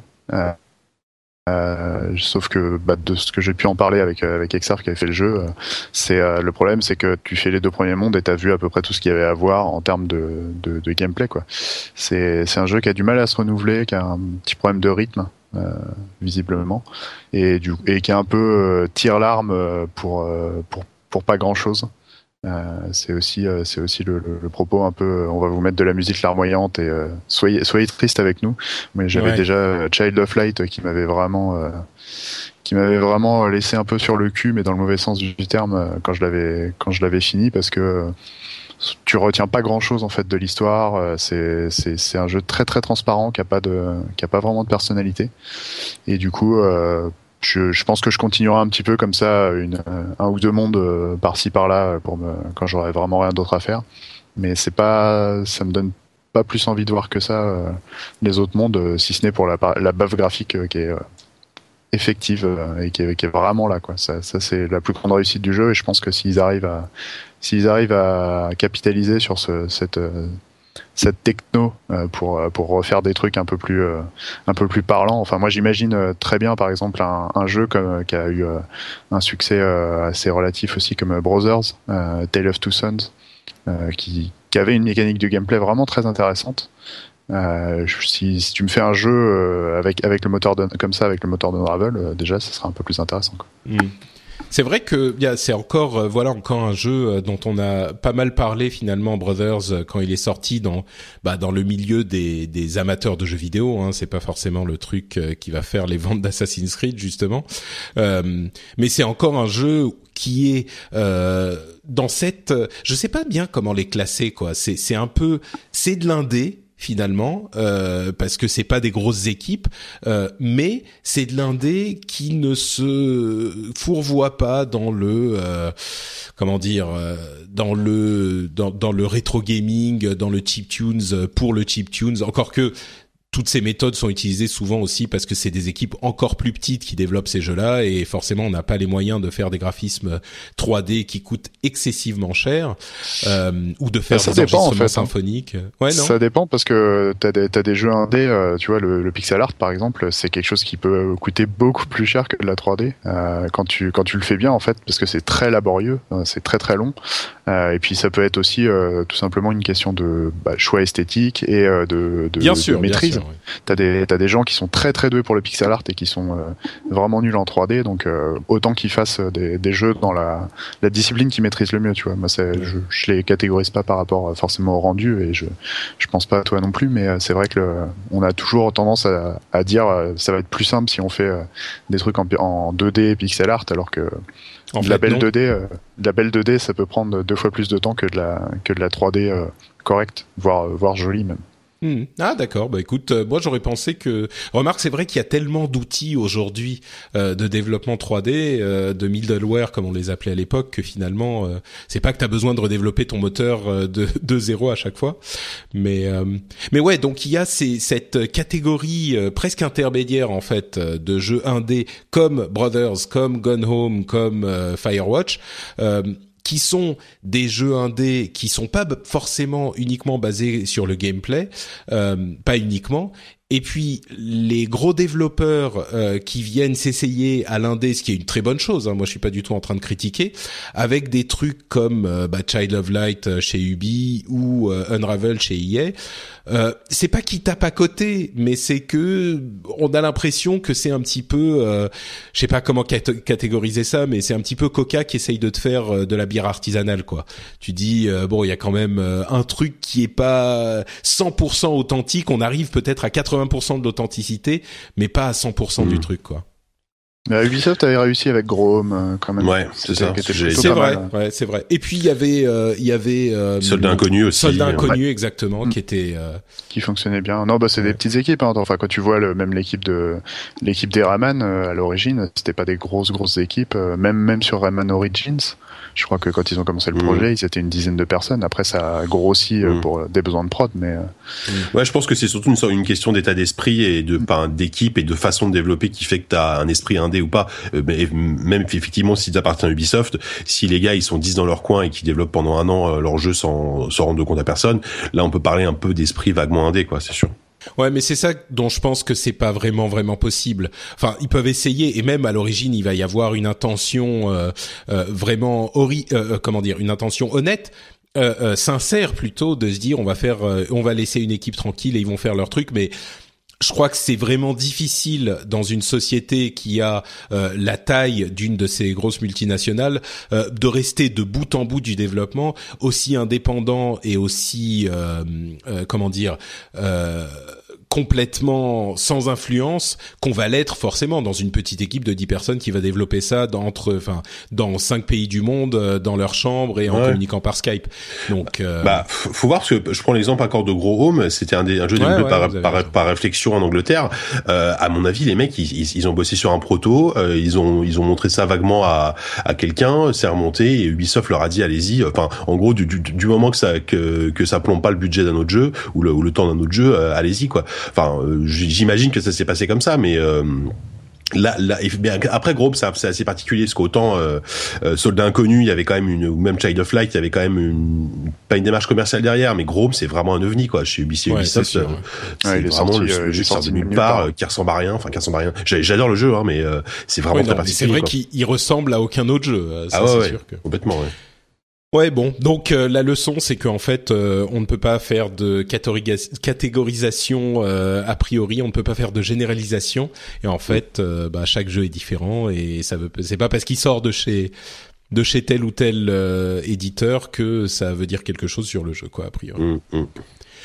Euh, bon, bah merci de m'avoir remis en place euh, comme il faut. Euh, et maintenant, on va passer à d'autres petites news sur des vrais jeux euh, de Barbu et de Ryu Barbu, à savoir Street Fighter V, qui sort dans euh, bah, quelques heures maintenant. Alors, il est déjà disponible pour beaucoup d'entre vous si vous avez voulu aller l'acheter dans votre boutique préférée. Il est sorti, en fait, il est disponible depuis le, la fin de la semaine dernière.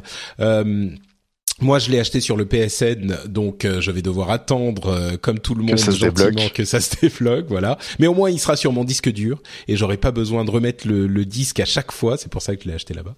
Euh, mais on a quelques news en plus. Donc, quand euh, vous écouterez cette émission, a priori, si vous attendez quelques heures après la sortie, bah, il sera déjà disponible. il y a quelques infos sur les disponibilités des autres éléments du jeu.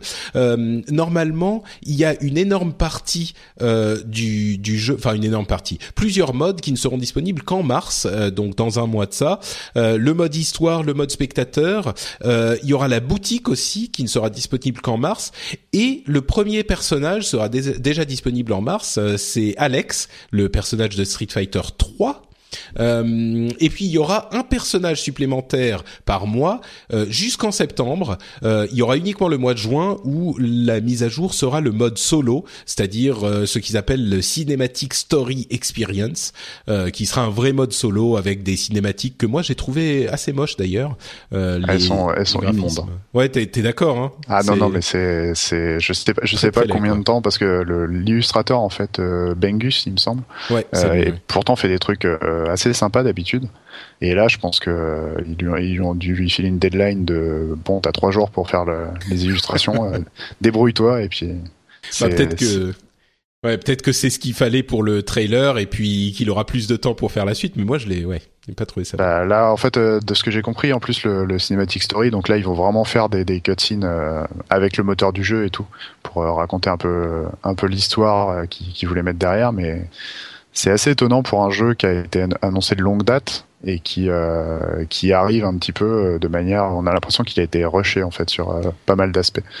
Bah moi ce que je me dis c'est que j'espère qu'ils auront qu'ils se seront concentrés sur le, gameplay encore une fois et pour avoir une expérience de jeu euh, fluide euh, même si j'ai l'impression que les combats, ça prend quand même encore un petit peu de temps pour passer d'un combat à l'autre euh, en, en mode, mode, en ligne, ce qui est le plus important finalement dans les jeux de combat. Ouais. Euh, comme sur Street Fighter 4, c'est un petit peu bon. Alors je joue et puis attention, un nouveau combattant. Ok, alors vas-y. Maintenant écran de sélection. Attends 20, chargement. 20 secondes. voilà, c'est ça. Attends 20 secondes. Maintenant euh, écran de chargement. Sélectionne ton stage. Ok, d'accord. maintenant écran de chargement. Vous vous connectez. Ok, super. Mais bon, euh, c'était ça marchait correctement sur Street Fighter 4 et puis euh, là c'est c'est Street Fighter 5 donc forcément on va y jouer. Enfin moi en tout cas. Euh, pareil. Ouais, pareil. T'es t'es un amateur, Mathieu? Bah je suis pas, je joue de temps en temps au jeu de baston, mais bah moi j'ai déjà eu l'occasion d'y jouer hein, à la rédac. On a on a reçu une version une version review sur laquelle on a on a déjà pas mal dosé et je trouve je trouve ça intéressant. Il y, a, y a vraiment plein de plein de mécaniques qui sont bien pensé et qui devrait prendre euh, qui devrait prendre auprès de la communauté de joueurs euh, vraiment hardcore euh, pour les tournois et les trucs comme ça. Mais c'est c'est un jeu c'est un jeu très particulier. Je j'ai un peu de mal à vo voir exactement ce que veut faire Capcom avec. Mais en tout cas je sais qu'ils vont de, le pousser. de quelle manière? Qu'est-ce que tu veux dire ce que veut faire Capcom avec? bah en fait c'est c'est un c'est un jeu qui va clairement taillé pour euh, tout ce qui est euh, compétition e-sport, euh, l'Evo, les choses comme ça. D'ailleurs, il sera à l'Evo. ouais, et pas le 4. Prochain. Ils ont ils ont viré le 4. C'est uniquement ouais. le, le 5 qui sera là. Le donc pousser, ils le poussent le, vraiment. Le ouais. pousser le 5. mais c'est aussi c'est un jeu comment dire.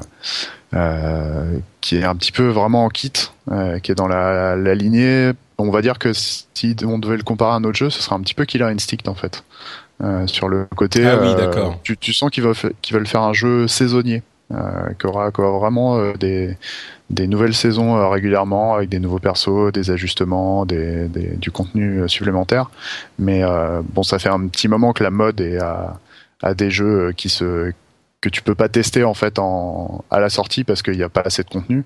Euh, Nintendo l'a fait euh, par exemple avec euh, Splatoon, tu vois, ils étaient à fond là-dessus sur le fait que sur la longueur, on va balancer plein de contenu et dans un an vous aurez vraiment le jeu le jeu complet. Bah là c'est un peu ce la qui a bien chose. marché d'ailleurs pour Splatoon. Ça a très bien marché pour Splatoon Mm. et je pense que le fait qu'ils aient qu'ils soient sortis de nulle part et que ce soit une licence totalement nouvelle a pas mal joué pour pour pour son camp. Euh, pour Street Fighter, euh, je pense que ça va être plus compliqué parce que il y a vraiment une grosse euh, une grosse fanbase de de Street Fighter qui déjà arrive pas à se mettre d'accord sur est-ce que est-ce que c'est Street Fighter 3.3, est-ce que c'est Street Fighter 4, est-ce que c'est 2X.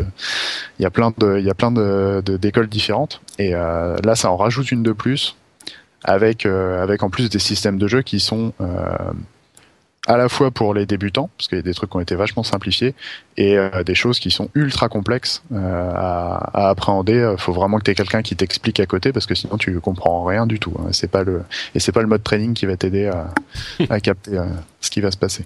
J'espère qu'ils réussiront à nous faire un truc. C'est vrai que Street Fighter 4 était très bien, mais euh, c'était un petit peu raide quand même euh, si tu débutais. Euh, Street Fighter 5 avec les V-skills, les V-triggers, tout ça, tu peux quand même faire des trucs. Donc j'espère qu'ils réussiront à faire une version qui est accessible pour les débutants, mais quand même suffisamment complexe pour les pour les experts.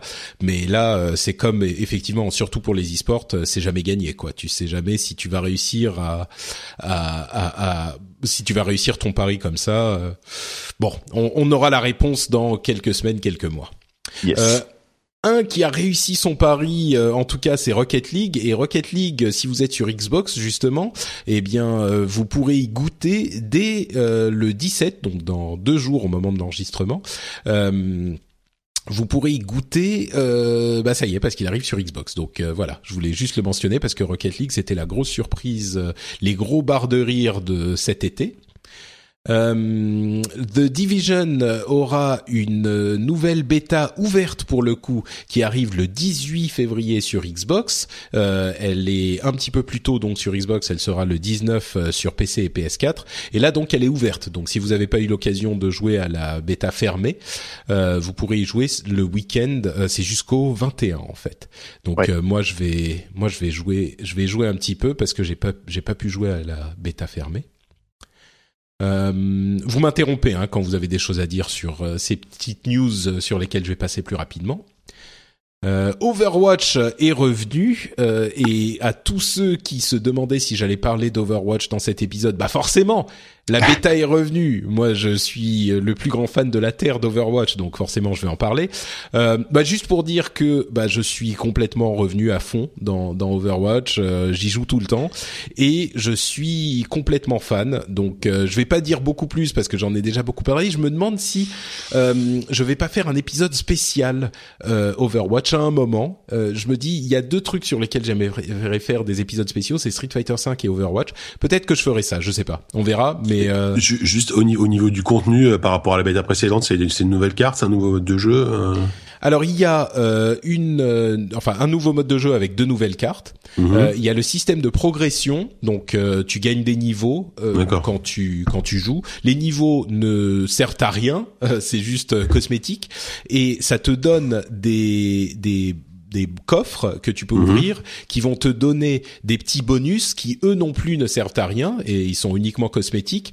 Euh, mais ils sont assez sympas. Il y a genre des, des icônes euh, pour les joueurs des poses pour les personnages euh, et des bon des skins des trucs comme ça. Et il y a euh, un truc qui est magnifique c'est euh, à la fin d'une partie en fait d'Overwatch tu as à la fois pour l'effet waouh et pour encourager les gens à apprécier le travail de leurs coéquipiers et pour pas créer une, ambiance toxique, il y a ce qui s'appelle le play of the, game, euh, la séquence de, de, la partie où ils vont te remontrer euh, une petite partie du jeu où euh, il s'est passé quelque chose de particulièrement impressionnant.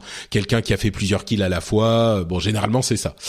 Et pour présenter cette petite séquence, il y a une une introduction de trois secondes où ton personnage fait une, un petit truc.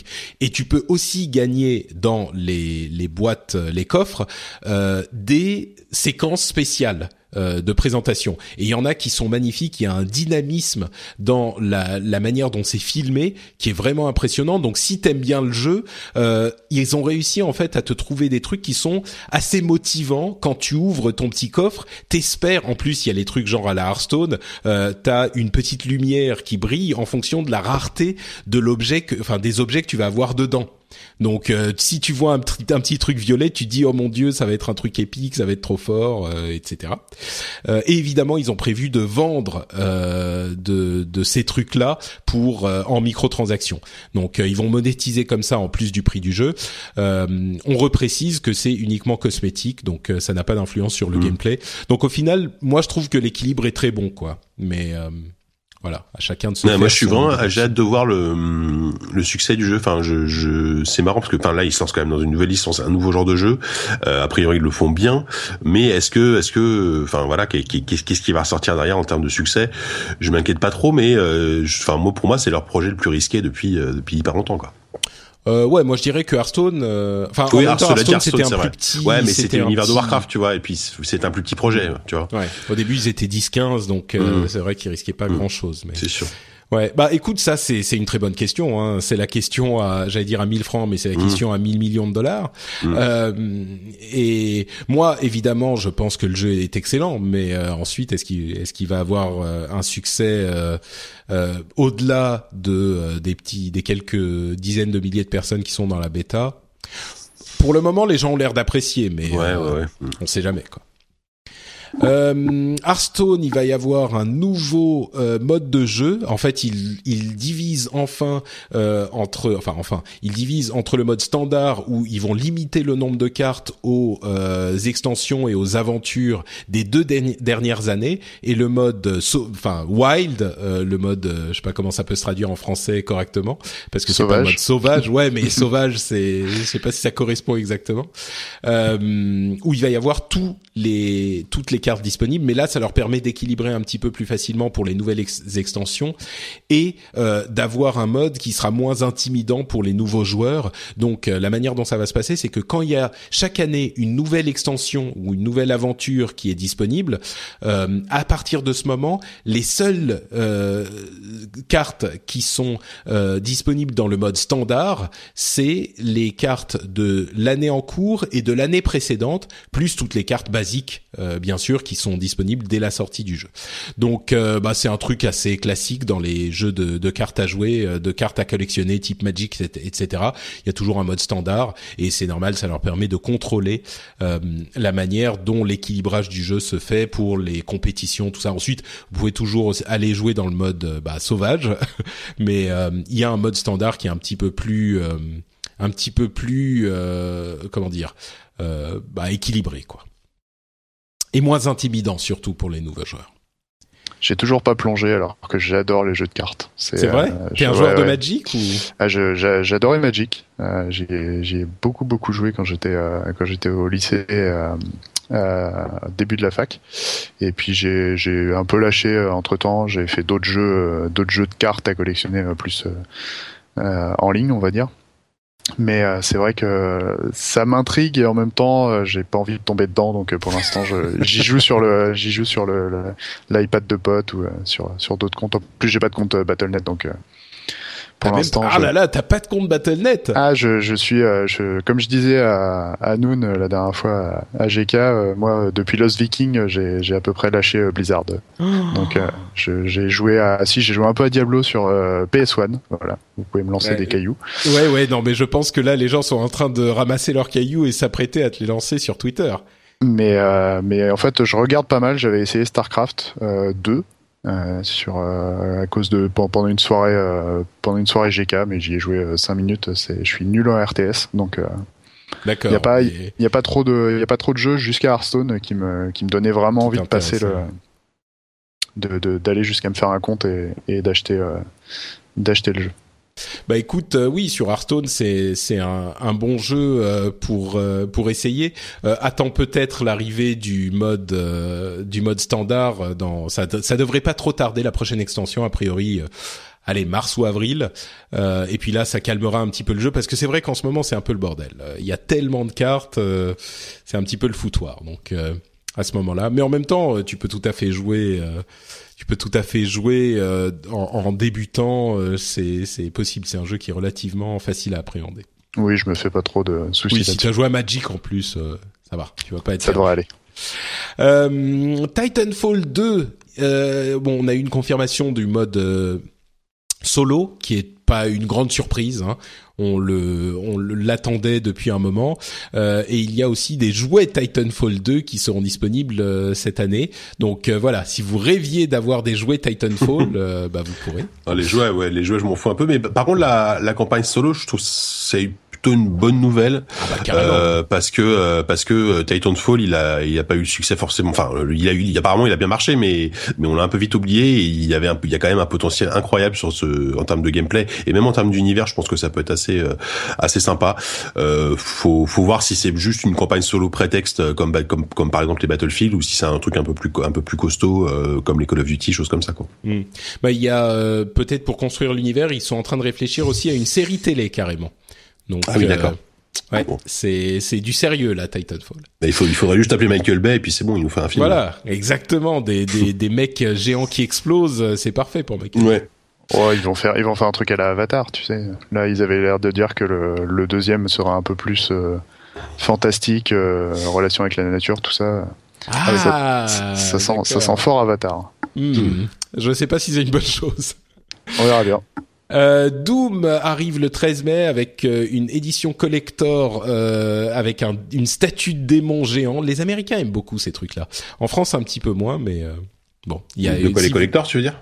Bah, les, les statues géantes, ah, oui, machin. Oui, oui. ça. Enfin, si, il y a, y a, des gens qui aiment bien, mais bon, si vous voulez une statue de démon géant de Doom, bah voilà, vous savez où aller.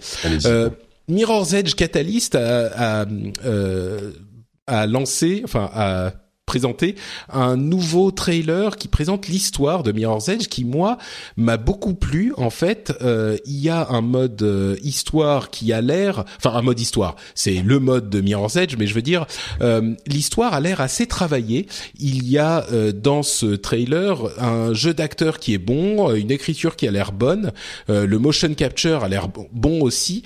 Et c'est vrai que moi c'est un truc qui me semble important pour ce jeu là et qui, enfin, c'est toujours un truc qui me qui me plaît dans les jeux quand l'histoire. Alors c'est pas, on sait c'est de l'histoire de jeux vidéo, c'est pas forcément euh, la meilleure écriture de la terre, mais euh, surtout dans les dans, dans les jeux comme ça, c'est ça reste oh regardez il y a un méchant, euh, il faut surtout pas qu'il réussisse à contrôler toutes les données du monde, sinon il va être vraiment méchant. Ok, super. Mais il n'empêche, quand c'est bien joué et euh, bien motion capturisé et pas trop mal écrit, euh, moi j'apprécie beaucoup plus un jeu, le, le, mode solo du jeu. Et là, ça a l'air d'être le cas. Donc euh, moi je trouve que ça, ça, hum, comment dire, ça m'a enthousiasmé pour euh, pour ce jeu quoi. Alors que j'étais déjà assez enthousiasmé. Ouais, enfin, je crois qu'on a déjà parlé. Il y a, il y a, deux numéros où euh, moi je trouvais, je trouvais que la hype était un petit peu retombée après avec ce, ce trailer me, qui, qui, qui, présente un peu le mode histoire. Ça, ça peut peut-être faire bon, remonter un peu l'intérêt que j'ai euh, pour le jeu. Moi, après, ça je fait un peu ça en fait. je suis extrêmement curieux d'y jouer, euh, mais j'attends, je l'attends pas comme un comme un dingue quoi. Non, bien sûr. Euh, un autre jeu a été annoncé, c'est Dead by Daylight euh, que j'ai découvert bah, sur euh, Gamecult justement, que je voulais évoquer parce que ça serait peut-être le Evolve réussi en fait. Euh, c'est enfin réussi. On n'en sait rien. On n'a même pas vu d'image du jeu, mais il y a. Un... Ils expliquent ce qu'ils essayent de faire. En fait, c'est un jeu où on a un serial killer, type euh, tous les slasher movies, hein, euh, type mmh. euh, enfin Jason, etc. etc. Scream, Mike Myers, voilà, Mike Myers, Scream, etc. merde, les les vendredi 13. Mmh. Oui, voilà, bref. C'est ça, euh, Halloween, tout ça. Halloween, voilà. non, mais il y a, non, mais non, mais euh, Nightmare on Elm Street. Oh, ah, Freddy. Freddy Krueger. Ah, Freddy, Merci. euh, donc un serial killer, euh, un psycho killer plutôt, et euh, quatre survivants qui essayent de s'échapper et euh, le, le psycho killer qui essaye de les tuer. et vous avez donc cette ce gameplay multijoueur asymétrique 1 contre 4 avec des dynamiques intéressantes qu'ils ont l'air de, de développer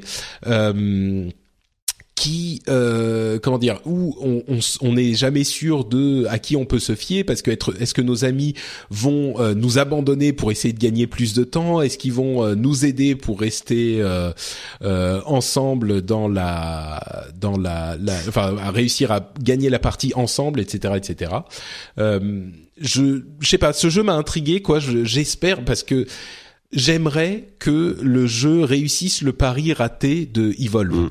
Et l'idée d'un euh, gameplay multijoueur asymétrique est très séduisante. Et j'étais déçu qu'Evolve ne fonctionne pas. Donc euh, voilà, Dead by Daylight peut-être à suivre. Moi, je trouve, je trouve l'idée vraiment géniale. en plus, en, en tant qu'amateur de, de, ce genre de, de petits films, c'est vraiment, je trouve ça super cool.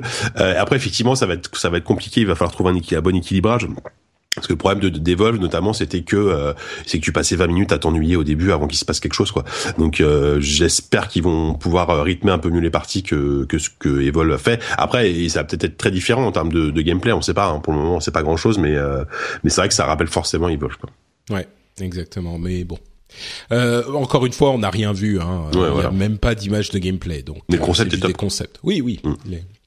Mm. petite news diverse le 3 aura, verra le retour du de l'incroyable PC Gaming Show qui nous avait tous captivés pendant trois heures. ouais, c'est un petit peu la réaction, euh, la réaction qu'on avait eue. Euh, bah, en fait, c'était la réaction de désespoir après ce PC Gaming Show en 2015. Euh, pour ceux qui s'en souviennent pas, c'était trois heures absolument interminables où se suivaient les, enfin, les présentations vide et creuse sans aucune annonce et ni aucune euh, information. Il y avait, euh, allez, les deux trucs qu'on avait entendus, c'était No Man's Sky sera disponible sur PC et Blizzard qui avait annoncé euh, un truc pour Heroes of the Storm, un event Diablo pour Heroes of the Storm. Voilà, et ça avait pris trois heures. Et c'était en pleine nuit en plus pour les pour la France. Nous, je sais que c'était en c'était aux alentours de 18-19 heures aux US quand on était à l'E3 et du coup pour la France ça faisait euh, je sais plus 5 heures du matin 4 heures du matin. Et moi j'étais resté je crois que j'étais resté réveillé pour le regarder et c'était la déception totale. Euh, en même temps moi je pense que bah c'était la première fois qu'ils avaient fait ça. C'était PC Gamer et euh, c'était Nvidia c'est ça? Je sais, non AMD AMD, Ouais, pourtant ils avaient ils avaient leur nom partout et j'ai quand même oublié euh, qui avait organisé ça. Euh, je pense que euh, il y a le potentiel pour avoir un truc bien et qu'ils ont très clairement entendu les raisons pour lesquelles celui-là n'avait pas été bien, j'espère qu'ils sauront euh, corriger le tir. Et c'est bien qu'on ait un, un, show dédié au PC, mais bon, faites ça en une heure, euh, mettez-nous au moins euh, trois ou quatre annonces, et ça sera beaucoup mieux. Là, c'était hmm. clairement un petit peu trop. Quoi. Ouais, espérons. Euh, et entre parenthèses, EA ne sera pas non plus officiellement à l'E3. Euh, ils vont eux aussi avoir un, une présentation euh, euh annexe à côté de l'E3. Euh, c'est vraiment intéressant de voir à quel point aujourd'hui les salons, on peut organiser des trucs autour, mais on n'a pas forcément besoin d'y être sur le, le, stand. On peut complètement s'en passer et diffuser nos informations par Internet. Donc voilà, c'est juste à mentionner comme ça. Euh, Paris Games Week aura lieu du 27 au 31 octobre et la surface augmente encore. Si vous voulez commencer à réserver vos euh, places euh, à l'hôtel pour venir à Paris pour la Paris Games Week et vous faire piétiner par des ordres de furieux qui veulent se précipiter sur le stand Call of Duty, vous pouvez faire ça. Je suis méchant, c'était sympa la Paris Game Week cette année. Ouais, cette année j'ai trouvé ça. Bah, après moi, ouais. moi j'y étais pour la que que le, le, pardon la journée presse. Forcément, j'ai pas eu la cohue, mais euh, ouais, ouais, je trouvais ça plutôt plutôt pas mal, ouais. Ouais, ouais, ouais. Pareil, euh, c'était franchement. Là, je suis mauvaise langue, c'est juste pour la blague. Bah euh, déception pour les fans de Fire Emblem. Visiblement, Fire Emblem Fates n'aura pas l'option pour les voix japonaises. Donc euh, voilà, moi euh, j'étais dévasté. Bon, je joue pas à Fire Emblem, donc là c'est clair que j'y jouerai pas. Les voix anglaises, non merci. et enfin, dans la rubrique Pourquoi? C'est euh, la, la, rubrique que j'ai nouvellement euh, euh, inaugurée pour cet épisode. Dans la rubrique Pourquoi on a l'arrivée en 2018 d'un film Sonic le hérisson Sonic the Hedgehog qui sera un mélange entre film live action et film et, et éléments en images de synthèse. Donc vraiment, alors là, je me dis, mais en avait-on besoin? Je crois que c'est le pire, la, pire idée du monde. Enfin, faire un film Sonic, bon déjà c'est pas terrible, et puis en plus mélanger euh, CGI et, film, euh, film réel, enfin live action comme tu dis, avec des acteurs réels. je, je comprends pas. Ça va être quoi? Ça va être les Schtroumpfs version Sonic, un truc comme ça, je sais pas. ah bah, ça va être euh, clairement un truc dans ce style-là. Ouais, à mon avis, ouais. il y aura peut-être Neil Patrick, comment il s'appelle Harris. Patrick Harris. Harris, pardon. mais non, mélange mais avec Harrison Ford. Ah ouais, ouais, ouais. Mais non, mais ouais, enfin, je trouve Sonic, c'est c'est c'est tellement triste, enfin, qu'on enfin, qu'on laisse Sonic tranquille, quoi. Je, je- enfin, ou au moins qu'on se contente de faire des jeux à peu près à peu près corrects, ce qui est pas le cas aujourd'hui. Donc euh, voilà quoi. Ouais, ouais. On se, ouais, on sait pas pourquoi. Voilà. C'est, Mm. je pense que la rubrique est, est bien intitulée. et qui, on, on sait qui produit ça euh, C'est c'est pas Sega qui Oui. produit ça quand même, si? C'est Sega et Sony. Ouais. Oh là, d'accord, ok. Voilà. Bon. Donc, euh, et- mais surtout, ça arrive pas avant euh, 2018, je crois, un truc Ouais, comme c'est ça. ça. Ouais. D'accord. Parce que le, en fait, le, le- la collaboration, en tout cas, le, le projet de film Sonic avait été annoncé euh, il y a presque deux ans.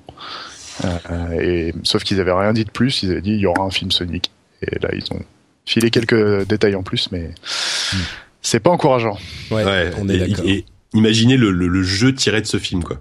Bien sûr. Ce sera une catastrophe là. Déjà que les jeux Sonic sont pas bons, alors là. euh, Tu viens de me faire un retour vers le futur du jeu euh, Street Fighter, euh, Street Ouais, Fighter, Street le Fighter, jeu The du Street film, Fighter the Movie. ouais, dans lequel, auquel je jouais, euh, enfin je jouais, que je, dont je riais euh, quand je travaillais encore chez euh, Score Games à l'époque pour euh, Ouais. pour payer mes études.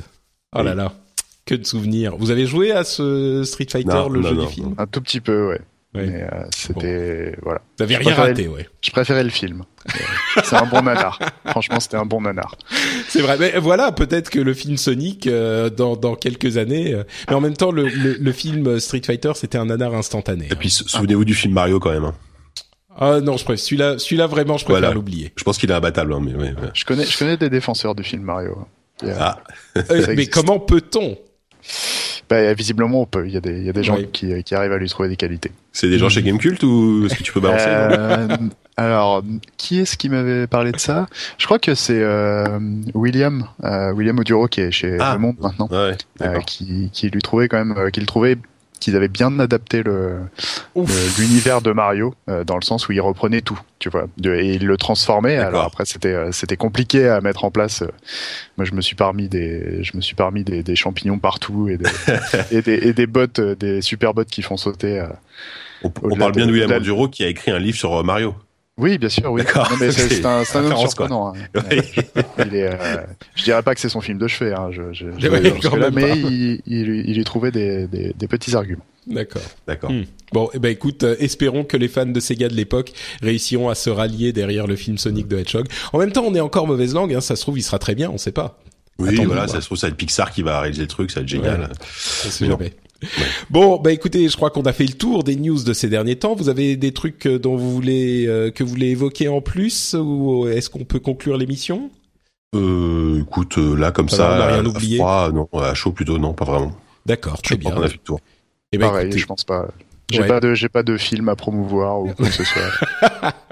Bon bah écoute, euh, promeut plutôt euh, ton activité sur internet si les gens veulent te retrouver quelque part, euh, Mathieu. Ben écoutez, euh, c'est facile, vous tapez euh, G-A-M-E-K-U-L-T dans votre barre de recherche et vous tomberez sur un site euh, où il y a des, des bonnes news en général, puisque on en écrit un peu tous. Et, euh, et euh, si vous êtes, si vous voulez vraiment nous soutenir, bah, il y a l'option premium euh, sur sur Gamecult où on, on s'échine un petit peu pour faire des articles un peu plus fouillés, euh, aussi bien au sein de la rédaction qu'avec des pas mal de pigistes qui bossent avec nous. Et bah du coup, euh, moi vous pouvez me retrouver euh, notamment dans une émission qui s'appelle In Dev With, si vous aimez bien le monde du développement de jeux vidéo. On invite euh, chaque mois un- quelqu'un qui travaille, euh, que ce soit graphiste, euh, sound designer, scénariste, produceur, euh, plein de plein de postes différents qu'on essaie de faire découvrir à travers le parcours d'une personne. Donc c'est le premier mercredi de chaque mois normalement. Et Jusqu'ici on a tenu le on a tenu le rythme. j'avais particulièrement apprécié l'émission avec euh, avec notre amie euh, Abigail euh, que vous connaissez sous le nom de Diraen euh, si Oui, vous tout à fait. écoutez le- Diraen. le jeu ou ou même faisait de parfois la localisation. Exactement, c'était hyper intéressant de, de découvrir le parce que c'est c'est des métiers qu'on ne auxquels on pense pas forcément euh, quand on pense aux jeux vidéo. Et c'est des trucs euh, assez intéressants aussi voir comment ça se passe les relations avec les développeurs quand les développeurs sont pas euh, sont pas en Europe euh, comment on gère tout ça. Et c'est un truc que j'ai connu moi un petit peu chez Blizzard aussi. Donc ça m'avait euh, ça m'avait vraiment intéressé cette euh, celui-là en particulier. Mais c'est vrai qu'ils sont tous bons. In Bah, dev écoute, with Oui, c'est compliqué à, à, prononcer, mais euh, c'est facile à c'est facile à retenir en général. Merci beaucoup euh, et bien sûr Flamèche sur Twitter. Tout Vous à la fait. poire été pris ou qu'est-ce qui c'est Euh, non, c'est j'essaye d'avoir un pseudo différent par euh, réseau social. D'accord, Juste mais c'est pour, euh, pratique. ju- juste pour le plaisir. Pour brouiller les j'ai- rajouté boule à poire un peu plus tard à la demande parce que personne n'arrivait à me retrouver justement. Ouais, forcément. Ah, tu es aussi sous boule à poire sur Twitter? Euh, bah en fait, il y a boule à poire. Euh, c'est tu peux avoir deux noms sur Twitter. Et normalement, si tu tapes boule à poire, euh, je fais le test à l'instant. Tu dois tomber sur Flamèche en fait. Ah, c'est mon nom. c'est mon véritable nom. C'est censé être mon véritable nom. Ah oui, je comprends ce que tu veux dire. Oui, Là, oui, ton le nom, le nom de. D'accord, ok, effectivement. Voilà. Très bien, très bien. Ok, et bah Jika, quid de toi? Ouais, bah moi JK toujours euh, donc sur ZQSD, le podcast, euh, le podcast jeux vidéo PC. Euh, le prochain numéro va sortir bientôt. On l'a enregistré la semaine dernière, donc c'est le numéro 36. Euh, C'était cool parce qu'on avait reçu, on a reçu deux invités, euh, Brice Roy et Xavier Thierry, qui ont travaillé sur le jeu Californium, qui, qui est un jeu, une sorte de jeu d'aventure qui s'inspire de l'univers de Philippe Cadic. Et euh, voilà, donc le, le jeu est assez intéressant, les, les, les, les invités étaient très intéressants. Donc euh, voilà, un, un numéro assez costaud où on parle aussi de Firewatch, euh, avec un peu de spoiler, je vous préviens tout de suite, mais mais on est resté soft quand même. Euh, on parle d'Oxenfree, on parle aussi de The Witness, donc euh, des, des grosses critiques euh, bien euh, qui, qui, qui donnent bien mal au crâne. Ouais, Euh, Oxenfree, c'est un jeu qui m'intrigue beaucoup. Ah, c'est génial Oxenfree. Bah franchement, si, Ouais, si tu aimes Firewatch, euh, Oxenfree, euh, faut faut faut qu'il y aille aussi, hein, parce que c'est très très bien. C'est vraiment très très bien. Et euh, voilà, donc euh, voilà ZQSD pour bientôt, et on peut me retrouver aussi sur euh, lesnumériques.com pour des sujets beaucoup plus euh, informatiques, on va dire. Et sur Twitter, Et sur Twitter. JK Loret, évidemment. C'est ça. Pour ma Tout part, c'est Note Patrick sur Twitter, Note Patrick sur Facebook. Vous retrouvez cette émission sur FrenchSpin.fr avec d'autres émissions qui pourraient vous plaire. Ça rime, tiens. FrenchSpin.fr, ça pourrait vous plaire. J'ai un slogan tout trouvé. Et euh, vous pouvez également, euh, bien sûr, aller, comme je le disais, sur iTunes ou d'autres euh, catalogues de podcasts pour laisser des reviews sur l'émission. Ça nous fait toujours plaisir et ça nous file un petit coup de main. On vous remercie de nous avoir écoutés. Moi, je retourne partager mon temps entre Overwatch et Street Fighter 5, j'espère. Et je vous dis à dans deux semaines. Ciao à tous Salut. Salut.